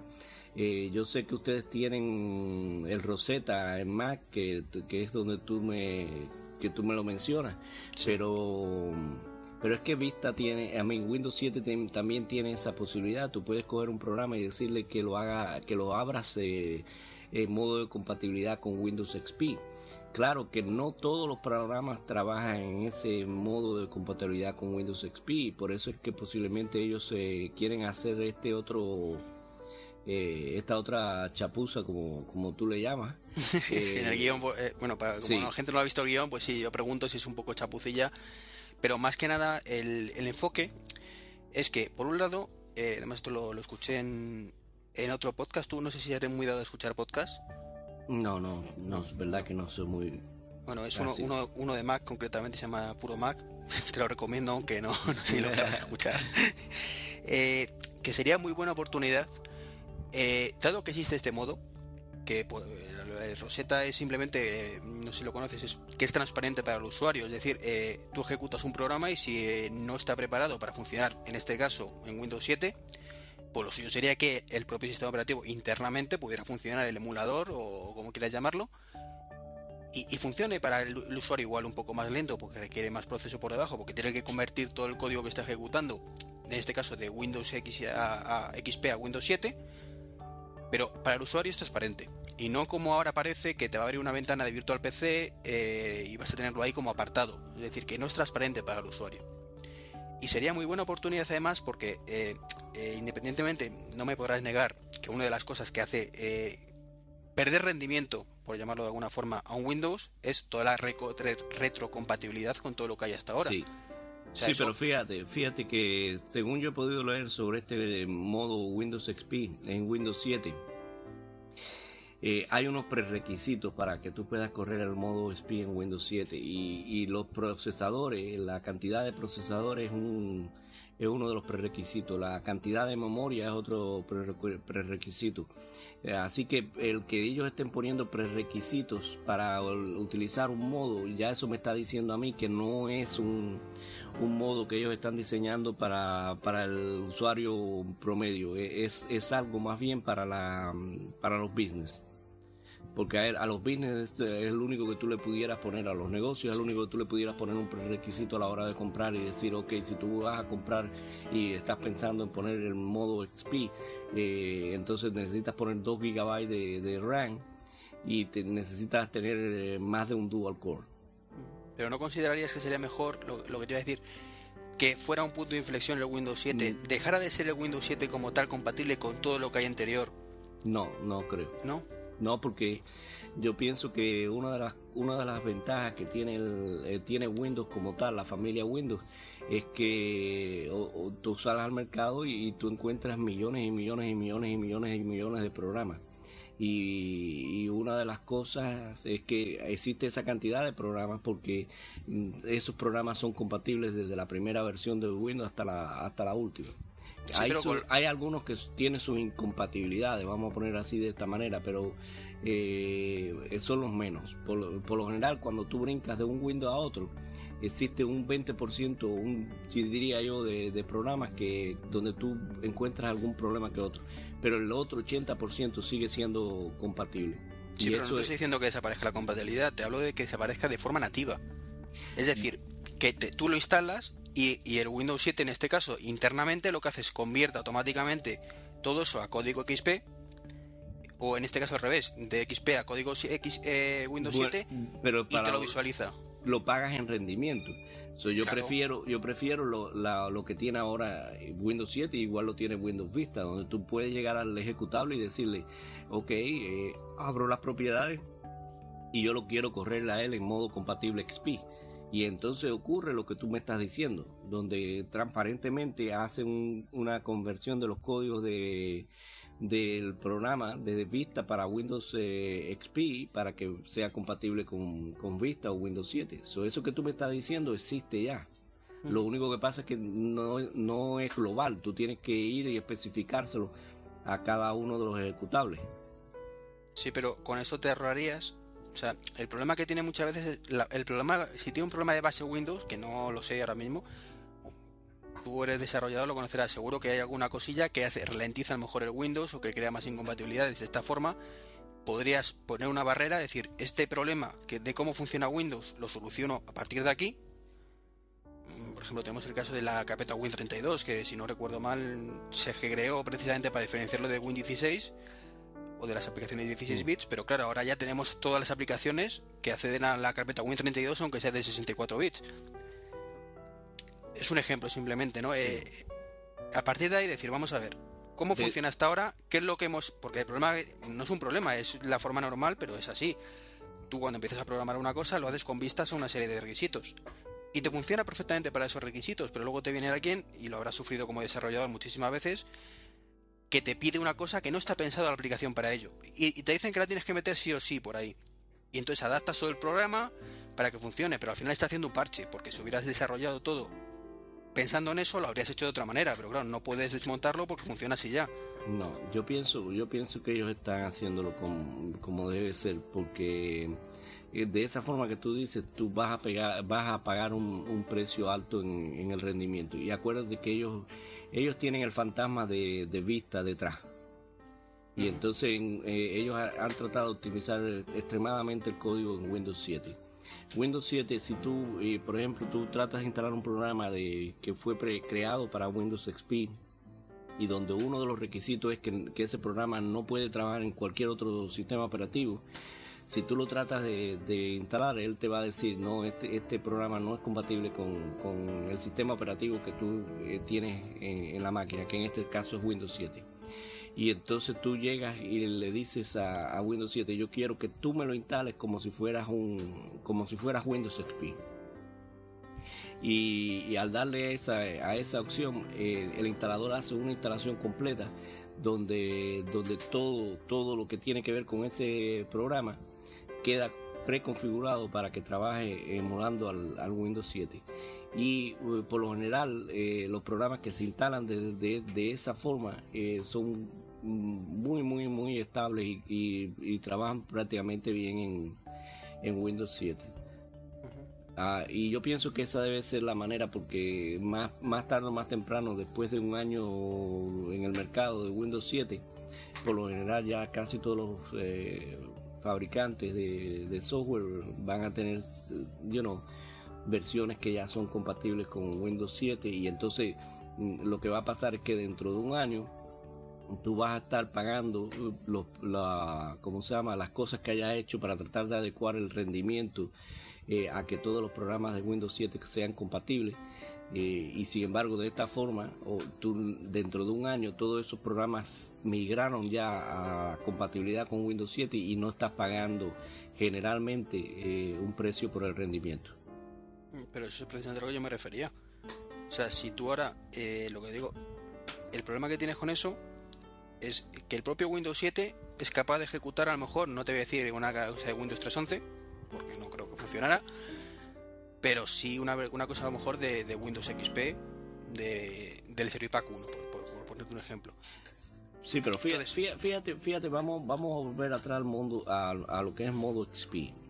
El modo XP básicamente, como tú dijiste, es como si fuera un virtual machine o una máquina virtual de, de Windows XP. Y, y, y, y, por qué, por qué eh, surge esa necesidad? Y por eso que yo te digo que está más bien, eso es más bien apuntando a, a, los eh, negocios. ¿Quiénes son los que por lo general demoran mucho tiempo en, en, en cambiar de versión a versión o de o, o, cambiar de, eh, los modos de compatibilidad de un de sus programas? son los negocios.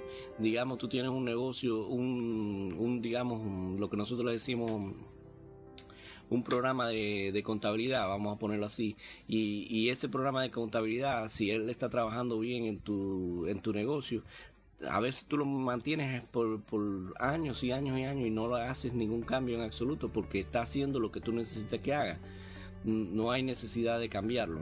No, a ver, si entonces, entonces ahí es donde surgen los problemas de, incompatibilidad si tú cambias el sistema claro, sí que no, me, está, no me estoy explicando bien a lo mejor. Lo que hace, ¿qué es lo que hace Microsoft? Ellos están tratando de darle a los negocios Windows XP eh, gratuitamente sobre una máquina de Windows 7. ¿Tú me entiendes? Para que ellos tengan la posibilidad de mantener ese, esa, lo, nosotros decimos la palabra legacy aquí. Sí, sí, si es que no me estoy explicando bien a lo que me refiero, creo, creo a lo mejor no me estoy explicando bien.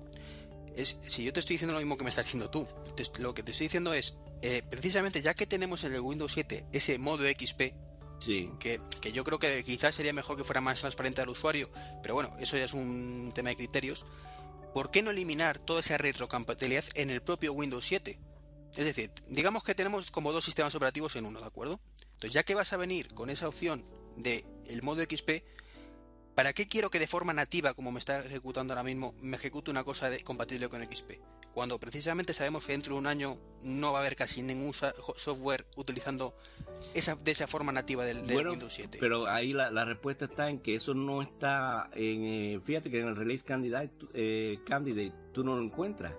Es simplemente una cosa adicional que, vas a encontrar tú a pedido o, que lo puedes bajar tú si lo necesitas, pero no es una cosa que viene en, en, Windows 7. No sé si me pero me refiero que yo que, sí, sí, te entiendo, pero yo creo que sería mejor directamente que viniera de forma nativa eso, o sea, de forma nativa no, que viniera incluida en el paquete de Windows 7 y eliminamos esa retrocompatibilidad que solo está penalizando el rendimiento al final del sistema global. Pero bueno, sí, ya te entiendo, te entiendo, no te no lo digo también un poco por, por eliminar un poco la, falla de rendimiento que estábamos hablando antes. Sí, pero como te digo, es eh, yo creo que eso va a ser algo que va a afectar nada más que a los que a las pocas personas que se vieran necesitados y no no no lo veo como personas, lo veo como más bien como como negocio. No, sí, sí, tal y como está planteado es así, lo que dices tú. Yo, yo te he hablado de un planteamiento alternativo Sí, pero yo a mi juicio quizás sería mejor. Yo, te pregunto, mira, en, el, o te digo, ¿no? En el, durante el, la vida de, Microsoft y Windows, ya nos hemos ido acostumbrando a, que con cada sistema operativo o cambio de sistema operativo hay un, un breve o un pequeño por ciento de programas que, que dejan de trabajar y por lo general mi experiencia con ellos es que eh, cuando se detectan, uno empieza, como decimos nosotros, a protestar y enseguida el fabricante llega y saca una versión eh, compatible. Y eso pasa eh, en, el, en el 80% de la población que usa Windows, más bien son los juegos los que, los que más se ven afectados. Pero a, su vez, esa industria es la que más rápido se, se, se recupera más rápido saca sus eh, patches y todo eso porque es la industria que más dinero recibe eh, de, la, de, entre los fabricantes de software. So, yo no creo, yo fíjate que yo no le he dedicado mucho tiempo al modo XP ni nada de eso porque no, yo no le veo una importancia eh, de, que dé peso dentro de, todo lo que está pasando con Windows y, Microsoft. Vale. El tiempo, el tiempo dirá cómo, cómo evoluciona y, cuántas empresas lo utilizan y qué, qué éxito tiene, como todo en esta vida. Sí. Para ir avanzando un poquito, si te parece el guion que teníamos, que, que se nos está haciendo un poco tarde ya. Sí, sí, ya tenemos que ir hablando menos. sí. Eh, bueno, tú tienes un Kindle. un Kindle, ¿no? Sí, yo tengo. ¿Qué, ¿Qué, te parece el Kindle 2 y el DX? ¿Lo has cambiado o sigues con el original? No, yo sigo con el original. El cambio entre el Kindle, el Kindle original y el Kindle 2 no era suficiente como para, para que yo quisiera cambiar. Más bien, por ejemplo, una, una de las cosas que, que tienen diferente entre uno y el otro es eh, la lectura de de texto, o sea que el Kindle 2 puede, tú abres el, el ebook y, y, lo puedes poner a leerte el texto que, que aparece en el ebook. Eh, yo no, no soy un, tan amante de, ponerme a oír cosas, me, me gusta más disfrutarlas leyéndolas, so, no, no le vi el, no le vi el, el sex appeal para, para hacer el, el cambio. En, yo creo que esos dos están muy cerca. Los dos que son más diferentes eh, sería comparar, digamos, el Kindle o el Kindle 2 al Kindle DX. Ahí es donde el mayor está acentuada la diferencia porque la pantalla es eh, mucho más grande. Estamos hablando de 9,7 pulgadas a, contra 6, 6, pulgadas que tiene el original. Y eh, tiene una de las funciones que más importante yo veo es que tiene ya un lector de, de PDF o PDF nativo en el Kindle DX que no lo tiene en ninguna de las dos versiones anteriores de, Kindle. E, esa es una de las funciones key, eh, más importante que, tiene el lector de PDF y em, ya con esa pantalla grande y ese lector de PDF te abre a ti una puerta al mercado de los negocios. Recuerda que en el mercado de los negocios el, los PDF es el, formato preferido. Sí, y fuera eh, yo creo que fuera también. O sea, para, cualquier documento que quieras que te lean sin complicar el formato, PDF y ya Sí, Sí, vamos a ponerlo por lo general. El PDF es, vaya, el, formato predilecto de, cualquier documento oficial. vamos a ponerlo, que tú lo tengas. Y aparte es gratuito, o sea, eso es una, forma, una cosa clave. Sí, también, que como, bueno, pero el, eso es un arma de doble filo, porque recuerda también que el formato PDF tiene, tiene controles de, de distribución también, los DRM y todo eso, se le puede poner fácilmente a un, a un PDF. Así que, que, el, que tenga el lector de PDF, la ventaja que yo le veo fundamentalmente es que, a la hora de, abrir documentos, vamos a ponerlo así, eh, el 80% de los documentos que se distribuyen entre compañías eh, está en ese formato. Mm, y cada vez que alguien quiere crear un documento que no sea editable, ya automáticamente uno quiere salvarlo en el mismo Word, lo salva para PDF o lo imprime como PDF. So, e, es, para mí e, ese es el punto clave del éxito del que va a tener el Kindle DX. Yo no pienso cambiarme al Kindle DX tampoco porque el tamaño es el que no, no me cuadra, como digo yo. Demasiado grande quizás, ¿no? Sí, yo lo veo demasiado grande. El, tamaño para mí ideal del lector eh, eh, es el que tiene el, Sony PRS y el que tiene el Kindle, que es más o menos el mismo tamaño. Ese tamaño es el que yo considero más fácil de llevar tú a cualquier lugar. El, ya, ya 10 pulgadas de tamaño es muy, muy grande y 10 pulgadas es muy grande. Y más en el Kindle que tiene su teclado aparte de abajo, que, lo agranda mucho el, producto. Si fuera el tamaño quizás solo 10 pulgadas, como, como un borde finito, quizás sería otra historia a lo mejor, ¿no? Pudiera ser, pero yo lo considero muy grande. Fíjate que, por ejemplo, eh, los paperback, lo, que son el tipo de libro este chiquitico de, de papel malo y de carátula mala, Ah, lo, que aquí se llama el libro de bolsillo. Ah, los libros de bolsillo. La popularidad de los libros de bolsillo es eso, es que son libros de bolsillo. Y eh, son baratos, se venden eh, fácilmente y, son muy fáciles de, llevar en cualquier lado. Lo puedes prácticamente poner en un bolsillo. ¿Cómo has dicho que se dice en inglés? Eh, paperback. Eh, Papel atrás, como si fuera. Sí, no lo había oído nunca. Le dicen paperback, yo pienso, porque la carátula es de, de, de, papel, es un, cartón fino, bien, bien fino. yo quería que se llamaba eh, Pocket Books, o sea, directamente. También le puedes decir eh, eh, Pocket Book, pero no, como le dicen ellos al vender los paperback. Pero ese tamaño es el, de, el que yo considero ideal. Yo no considero más grande un, lector electrónico para, para el uso que yo le doy. Yo soy un lector asiduo y me gusta leer mucho, pero me gusta que sea que yo lo pueda llevar a donde quiera que no me pese mucho, etcétera. Y ese Kindle Deck yo lo encuentro muy grande. El Kindle Deck yo lo veo muy bien para, por ejemplo, que lo que hacen eh, los que leen muchos periódicos, por ejemplo, que por la mañana se, se, sienta a leerse el, desayuno, el periódico con el desayuno y todo eso, ese, ese tipo de, formato lo veo muy atractivo para ese tipo de personas. Aquel que va a leer por la noche nada más, no, el, no el usuario que, que, que, tiene un libro siempre constantemente arriba. Y probablemente para los estudiantes también, si para meterlo dentro de una mochila y llevarla a clase eh, yo pienso que es que, yo pienso que los dos van a tener un éxito, los dos formatos tienen éxito y yo pienso que, que el usuario va a tener que escoger en qué es lo que es más cómodo para, para él. Eh, avanzando un poco más el guion, aunque vamos a dejar algún temita pendiente, eh, supongo que estarás al día de la Palm Pre y, por ejemplo, los dispositivos con Android. ¿Qué, opinión te merecen? No te pregunto por el iPhone, que sé que no te gusta. no, vamos a discutir otra vez. sí.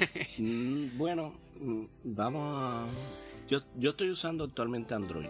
Yo A mí me gusta el Android y lo veo como un, un fuerte competidor de, del iPhone y su flexibilidad al ser un sistema operativo abierto donde, donde básicamente los usuarios son los que están poniendo ahí lo que quieren.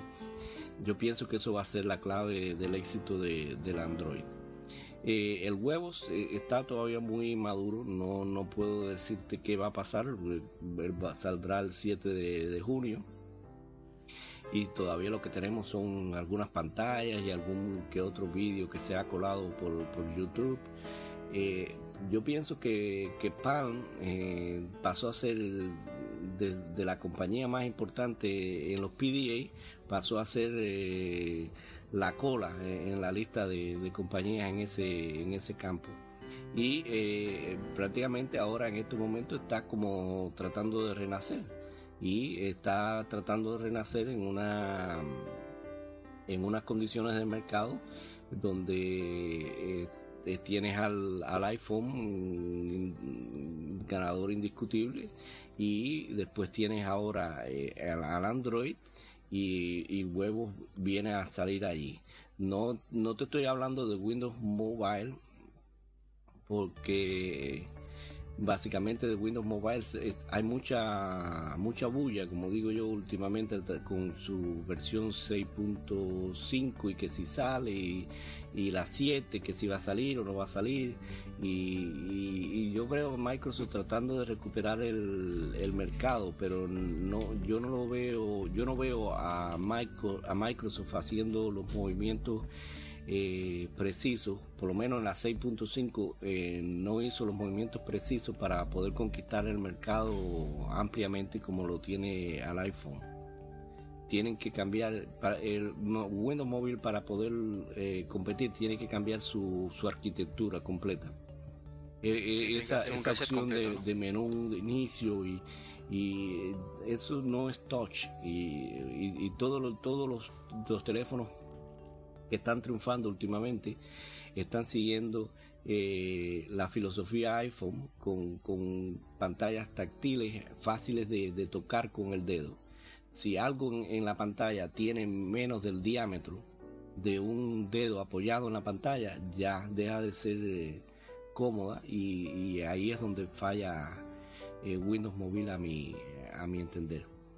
Pero vamos a ponerlo, vamos a ponerlo en perspectiva. Windows Mobile no fue diseñado pensando en el dedo. Windows Mobile fue diseñado pensando en el lápiz. yo lo que estoy diciendo es que Microsoft tiene que cambiar la arquitectura esa para, para un sistema operativo diseñado. Sí, cuando, cuando nació Windows Mobile, de hecho era lo más moderno que había y, la idea del stylus era muy buena. Realmente lo que pasa es que ha evolucionado el mercado eh, hace dispositivos que llevamos en todas, todos en el bolsillo, que requerimos una respuesta rápida y claro, sacar el stylus ya te ralentiza en un momento dado. Entonces es normal. Sí. no me sorprendería, no me sorprendería que huevo fuera o que pan volviera a ganarme gran mercado grandemente, porque vamos a poner que vamos a poner que por lo general detrás de cada de, cada usuario de Poké PC se encuentra un palmero. Vamos a ponerlo de esta manera. Yo, mi inicio fue con un pan o sea, ¿tú crees que todo el que hoy en día utiliza, o mucha gente utiliza Windows Mobile, seguramente acabará pasándose al PRI, salvo que, Microsoft pues dé un poquito eh, una vuelta de eh, tuerca al Windows Mobile? Exactamente, exactamente. Pensando que casi todos detrás de, cada Windows eh, Mobile era un palmero anteriormente, puede ser que a muchos le llame la atención regresar a Palm el regreso a Palm es lo que puede, pudiera salvar a, a Palm de, esa recaída que, ha sufrido en los últimos cinco años. Pues veremos el 7 de junio a ver, sí, habría que, ver lo que, sale, porque yo lo veo como una promesa muy buena, pero que hay que verlo en funcionamiento. Exactamente. el rendimiento es bueno, eh, si es todo tan versátil como dicen, si, si no se cuelga, pues las cosas que, que hay que verlo en funcionamiento, vamos. Exactamente. La, verdad es que dispositivos móviles, los temitas que teníamos aquí darían para casi otro podcast entero. Sí, sí, sí, exactamente. Eh, la verdad es que sí. Eh, ya para terminar, y no te quito más de tu tiempo, el, último punto del guion que teníamos. Eh, los podcasts ya hemos comentado un poquito que crees que son por los orígenes un poco del podcasting en, en, la parte creativa de, los Mac. Sí. Y que hay una cosa que no te he dicho ahí, que, que yo creo que quizás va por ahí los tiros en el sentido de que inicialmente en Estados Unidos sobre todo eh, había más tirón de, de, de, podcast de Mac y poco a poco ha ido exportándose al resto de países. Ahora tú estás diciendo que conocías ya dos o tres podcasts de Windows muy interesantes, creo que son americanos, ¿no? Sí. has dicho. En español no hay demasiados, pero posiblemente a lo mejor en, de aquí a un año empiece a ser una corriente que comience en el Windows también hispano en este caso. Bueno, vamos a pensar que tu, que tu trabajo en ese sentido ayude. Y, vamos a pensar que quizás este, esta entrevista que tú me, has hecho eh, y que por supuesto que, yo voy a ponerlo en las noticias eh, en todo UMPC eh, traiga algún que otro seguidor y que alguien del equipo mismo de todo UMPC se imbuye y quiera hacer nuestro propio podcast cada vez que yo veo una iniciativa de esta me gusta apoyarla porque mientras más se hable de, técnica y mientras más se hable de, computación, eh, ordenadores, ya sean Mac o sean Windows, eh, en un final es lo que nos gusta y eh, hace avanzar el, campo. Así que... Aparte que te digo que es un método muy bueno pues tanto para dar información como para recibirla. Un podcast lo puedes escuchar en el coche, en, dando una vuelta, sacando al perro, es una de las ventajas respecto a lo mejor leer cosas en internet. Sí, ciertamente. Lo malo grabarlo, que requiere su tiempo y, ponerse de acuerdo y esas cosas. Sí. Eh, ya lo último, último, último, Twitter y metodología GTD. Eh, yo creo que también son dos cosas que, que, están triunfando mucho en el mundo Mac español hoy por hoy, en el americano doy por hecho que también, pero en Windows no lo veo, a lo mejor es porque estoy menos metido o tú qué opinas de esos temas. Bueno, eh, más o menos, vamos a ponerlo, Facebook es más como Windows, o, tiene más el, soporte de, Microsoft. Eh, yo pienso que, la idea es, válida. Yo no soy amante ni de Twitter ni de Facebook. Yo tengo una, ¿cómo se llama? Una cuenta Facebook y, y pongo un comentario cuando me acuerdo y, lamentablemente me acuerdo bien poco. no soy tan amante de, ir poniendo en la web las cosas que pienso. soy más amante de escribir más y, poner eh, lo que pienso sobre las cosas en, en un modo de, noticias o comentarios como lo hago en, en todo UMPC y lo hacía antes en, en todo PC Pero hay quien le gusta, vamos a ponerlo de esta manera. Y, yo lo, y yo estoy viendo que, Twitter ha, alcanzado unos niveles extraordinarios últimamente con eh, desde que mm, algunas celebridades del mundo artístico como Oprah y hay un el que es cansado con Demi Moore eh, no me acuerdo ah, el nombre sí, sí eh, han, han hecho prácticamente competencias a ver quién quién logra más eh, seguidores leyéndolo.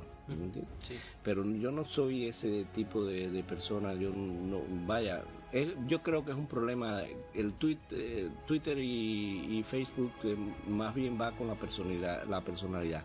Hay quien disfruta con, con esas vanidades de decir tengo un millón de, seguidores que se apuntaron ahí, aunque sea un minuto ahí o un segundo para hacer el, número, pero después ni te leen ni, ni comparten tu opinión. No, eso, yo prefiero tener yo prefiero tener cinco seguidores como tú eh, protestando y, haciéndome la vida imposible en el foro de todo hombre que no tener un millón callado no yo te digo que yo sí utilizo mucho Twitter y, te digo eh, hay muchísima gente que a lo mejor te agrega y, lo ves y, directamente a lo mejor a mí me agrega y supongo que a la mayoría también gente de América o sea de Estados Unidos que ves que tienen dos, tres mil seguidores y dices, pero este hombre, ¿para qué me agrega a mí si no me conoce de nada? No me entiende además seguramente lo que le estoy diciendo. Y digo, paso, y este no le, no le agrego yo.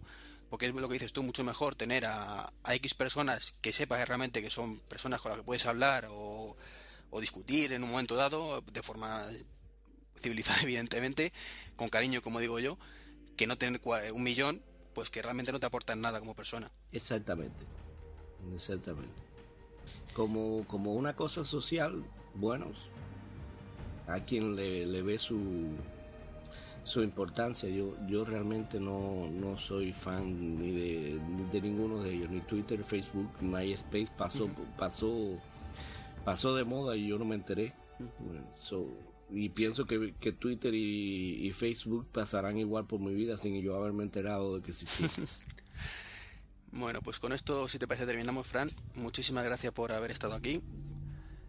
Y, esperemos que podamos repetirla o en otra ocasión con nuevos temas de los que hemos dejado ahí en el tintero un poquito y otros que se nos ocurran. Sí, bueno, muchas gracias a ti por haberme invitado a tu podcast y las puertas eh, están abiertas. Si algún otro día me invitas, por supuesto, eh, participaré otra vez.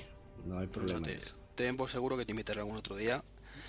Aunque sea sino para hacer un como se dice una mesa redonda con más gente y discutir ciertos temas. Yo, soy muy malo yo soy muy malo debatiendo además como habrás visto. Sí me alegraría. Bueno ya tú viste que a mí no me ganan ni a las escupidas.